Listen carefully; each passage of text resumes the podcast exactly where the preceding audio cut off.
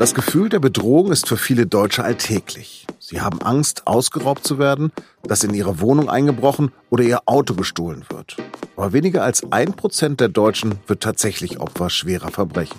Über die Diskrepanz von gefühlter Bedrohung und der tatsächlichen Sicherheit spreche ich in dieser Folge von Auf den Punkt mit der Berlin-Korrespondentin Constanze von Billon.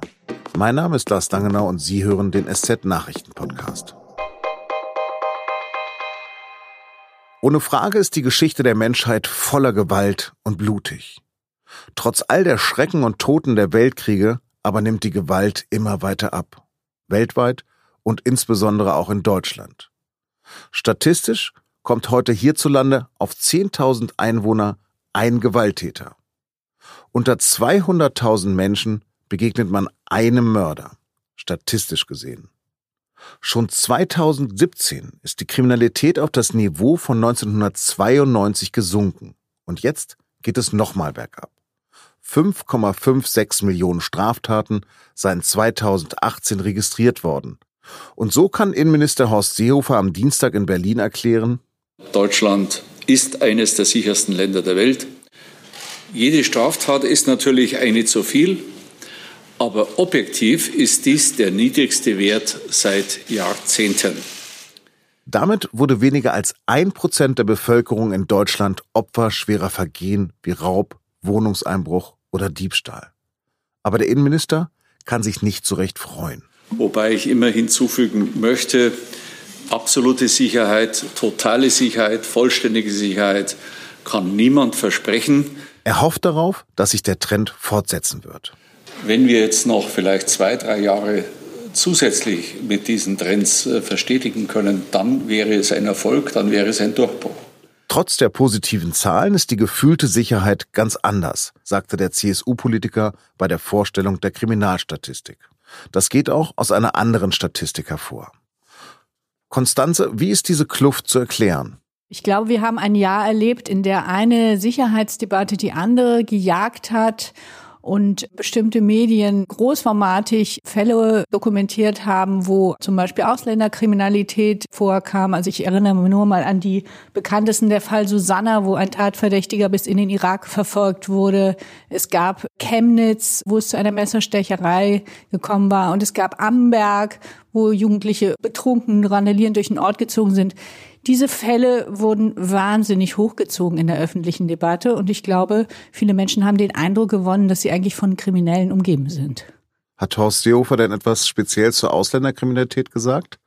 Ja, er hat gesagt, dass die nicht gestiegen ist und er hat auch selber gesagt, entgegen der öffentlichen Wahrnehmung, also so eine ganz leise Selbstkritik kann man mit etwas gutem Willen da auch rauslesen, denn die öffentliche Debatte war ja eine ganz andere. Gibt es eine besondere Erkenntnis aus dieser Pressekonferenz oder ein überraschendes Ergebnis? Also ich finde es schon ähm, ehrlich gesagt ziemlich bedrückend, wie groß der äh, Spalt ist zwischen der tatsächlichen Gefährdung der Menschen in Deutschland und der gefühlten. Ich glaube, dass die öffentliche Kommunikation leider auch von Politikern wie Horst Seehofer selbst da in eine Richtung geführt haben im vergangenen Jahr, die sehr viele Leute beunruhigt haben, was ja auch Parteien wie der AfD zu großem Aufschwung verholfen hat. Ich glaube, dass diese Art zu diskutieren gefährlich ist. Selbstverständlich müssen Straftaten benannt werden. Es müssen auch Gruppen benannt werden dürfen, wenn sich da Straftaten häufen. Da gibt es überhaupt gar keine Frage. Das muss alles nicht verschwiemelt und verheimlicht werden.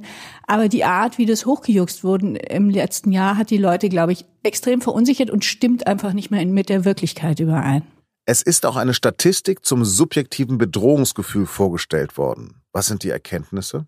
Die Erkenntnisse sind, dass die ähm, Leute zu weniger als einem Prozent tatsächlich Opfer schwerer Straftaten geworden sind. Also als Beispiele wurden da genannt Raub, vollendeter Wohnungseinbruch, Kfz-Diebstahl.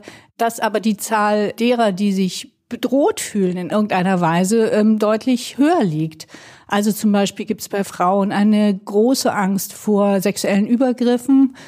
Vergewaltigung, das kann natürlich zum einen mit der Sensibilisierung zu tun haben. Es wurde auch viel öffentlich diskutiert. Nein heißt Nein. Solche Debatten. Auf der anderen Seite wurden aber, glaube ich, auch Angstbilder gezeichnet von Frauen, die jetzt von zugewanderten Leuten vergewaltigt oder angemacht werden, was der Wirklichkeit offenbar gar nicht entspricht. Ein Schwerpunkt der Pressekonferenz war die Gewalt gegen Polizisten, gegen Feuerwehrleute. Was hatte Seehofer da zu berichten? Da ist ein ganz deutlicher Anstieg zu verzeichnen, um 40 Prozent, wobei man hier dazu sagen muss, da ist die Zählweise geändert worden. Also so kann man diese Zahlen nicht verwenden. Differenzierter als früher wurden solche Angriffe registriert. Aber ich muss ganz ehrlich sagen, wer Feuerwehrleute oder Rettungssanitäter angreift, die irgendwo in Aktion sind und Leute aus einem brennenden Haus holen oder aus einer schrecklichen Unfallsituation. Ich kann nur sagen, es ist absolut nicht zu äh, rechtfertigen, warum diese Leute zunehmend angegriffen werden. Das verstehe ich nicht. Und das äh, finde ich auch verständlich, dass da der Ärger groß ist bei Sicherheitsbehörden. Zwei Drittel der Rauschgiftdelikte sind Delikte, die mit Cannabis zu tun haben. Was hat Seehofer dazu gesagt? Er wurde da gefragt von einem Journalisten, ob es nicht sinnvoll wäre, der Polizei diese viele Arbeit abzunehmen und Cannabis zu legalisieren. Dann wären doch schon mal zwei Drittel der Betäubungsmitteldelikte sozusagen raus aus der Statistik. Da hat er natürlich nicht wirklich Stellung dazu genommen. Das sind dann immer so kleine Versuche. Aber ich glaube, dass Polizisten sich oft mit ähm, Bagatellstraftaten befassen müssen. Ein interessanter Nebenaspekt dieser Statistik ist ja zum Beispiel auch, dass die Gewalttaten zwar zurückgehen, dass die Zahl der Wiederholungstäter aber steigt. Das heißt, es sind so ein paar Leute, die offenbar äh, meinen, sie können sich alles erlauben. Und ich finde, darauf sollten sich die Beamten konzentrieren und die Sicherheitsbehörden. Das sind wirklich Fälle, egal welcher Nationalität, da lohnt es sich genauer hinzugucken. Gibt es denn einen klassischen Tätertyp? Ist darüber etwas gesagt worden? Nein, es gibt keinen klassischen Tätertyp. Ich glaube, das sind Vorstellungen aus einer anderen Zeit. Es ist natürlich so, dass Männer überdurchschnittlich öfter straffällig werden als Frauen. Das ist bekannt.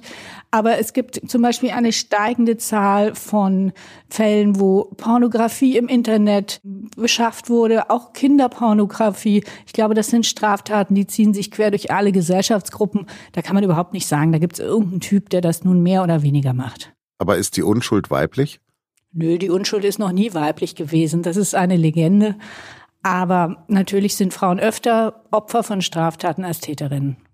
Vielen Dank nach Berlin. Und jetzt noch drei Nachrichten, die heute wichtig sind. DFB-Präsident Reinhard Grindel ist zurückgetreten. Der 57-Jährige zieht damit Konsequenzen aus den jüngsten Skandalen um versteckte Zusatzzahlungen und um eine geschenkte Luxusuhr eines ukrainischen Skandalfunktionärs. Seine internationalen Ämter bei der FIFA und der UEFA will er aber in enger Abstimmung mit dem DFB fortführen. Der ehemalige CDU-Bundestagsabgeordnete war seit April 2016 Präsident des Deutschen Fußballbundes. Im September wird sein Nachfolger gewählt. Ärzte können nicht haftbar gemacht werden, wenn sie das Leben eines Patienten künstlich verlängert haben. Auch dann nicht, wenn der Patient keine Aussicht auf Verbesserung seiner Krankheit hatte. Das hat der Bundesgerichtshof in einem Grundsatzurteil festgelegt.